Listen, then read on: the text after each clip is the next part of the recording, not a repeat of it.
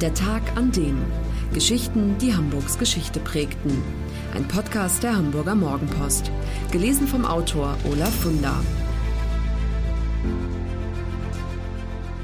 Der 16. Februar 1989. Der Tag, an dem Hamburgs Mutter Courage starb. Ihre Mutter und ihre Schwester Ottilie starben im KZ. Hätte sie Deutschland gehasst, niemand hätte ihr das verdenken können aber sie tat es nicht. Nur Liebe und Güte können die Welt retten, hatte ihre Mutter ihr als Kind mit auf den Weg gegeben. Und so lebte sie. Ida Ehre, die Mutter Courage des deutschen Theaters, die erste Ehrenbürgerin Hamburgs. Am 16. Februar 1989 starb sie. Beim Staatsakt im Rathaus hielt Helmut Schmidt die Trauerrede und erinnerte daran, welch bedeutende Rolle die Grand Dame des Theaters in der Nachkriegszeit spielte. Sie brachte Anouilh und Girardot und Sartre, Gogol, Max Frisch. Sie brachte uns all die großen Dramatiker der Welt, von denen wir nicht einmal die Namen gekannt hatten, sagt Helmut Schmidt. Ida Ehre sei für viele ein Leuchtturm gewesen, habe den Heimkehrern aus den Konzentrationslagern, den Gefängnissen, den Bunkern und den Schlachtfeldern geholfen, ihren Weg zu finden.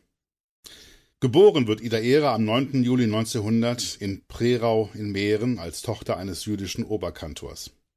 Sie wächst in Wien auf, zieht mit einem Puppentheater durch die Kaffeehäuser und kassiert Geld von den Gästen. Ich ahnte nicht, dass das mal mein Beruf werden würde, sagt sie später. Mit 16 erhält sie Schauspielunterricht an der Wiener Akademie für Musik und Darstellende Kunst. Ihre Karriere wird je unterbrochen, als die Nazis die Macht ergreifen. Theater spielen darf sie nicht mehr, deshalb arbeitet sie als Arzthelferin in der Frauenarztpraxis ihres nichtjüdischen Mannes in Böbling als während der Pogrome am 9. November 1938 ein Stein in ihr Schlafzimmer fliegt, fasst die Familie den Entschluss, das Land zu verlassen. Doch das Schiff, das sie nach Chile bringen soll, muss umdrehen und nach Hamburg zurückkehren. Plötzlich ist der Zweite Weltkrieg ausgebrochen. Ida Ehre bleibt nun in Hamburg, ist ständig in Gefahr.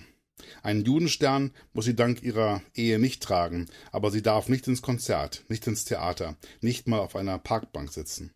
Einmal wird sie von einem Filmteam der Wochenschau vor einer Lebensmittelausgabe gefilmt. Kurz darauf steht die Gestapo vor der Tür und sperrt sie ins KZ Fuhlsbüttel ein, weil sie dem Filmteam ihr Judentum verschwiegen habe. Kurz vor Kriegsende soll Ida Ehre deportiert werden, doch eine Freundin versteckt sie, bis alles vorbei ist. So überlebt sie das Dritte Reich. Bei der britischen Militärregierung stellte den Antrag, das einzige Theatergebäude Hamburgs, das unversehrt geblieben ist, übernehmen zu dürfen. Menschliche Probleme und Probleme der Welt will sie dort zu Wort kommen lassen, von denen wir zwölf Jahre lang nichts wissen durften. Die Engländer sind beeindruckt und stimmen zu. Am 10. Dezember 1945 eröffnet Ida Ehre die Kammerspiele und macht daraus eines der angesehensten deutschen Theater. Am 21. November 1947 wird dort Wolfgang Borchards Draußen vor der Tür uraufgeführt, ein Heimkehrerdrama, das Schlüsselwerk einer ganzen Generation.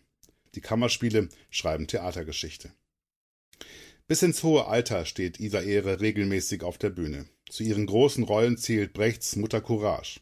Für ihre Verdienste um das deutsche Theater erhält sie zahllose Auszeichnungen. 1985 wird sie Ehrenbürgerin der Stadt Hamburg. 1988 erhält sie die Ehrendoktorwürde der Hamburger Uni, das Bundesverdienstkreuz und den Schillerpreis.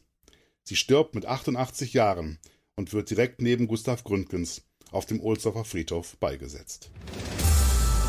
Das war der Tag an dem Geschichten, die Hamburgs Geschichte prägten. Eine neue Folge lesen Sie jeden Sonnabend in Ihrer Mopo und hören wöchentlich einen neuen Podcast. Noch mehr Historisches aus Hamburg, wie zum Beispiel das Buch zu dieser Serie oder die Magazine Unser Hamburg, finden Sie auch online in unserem Mopo-Shop unter www.mopo-shop.de.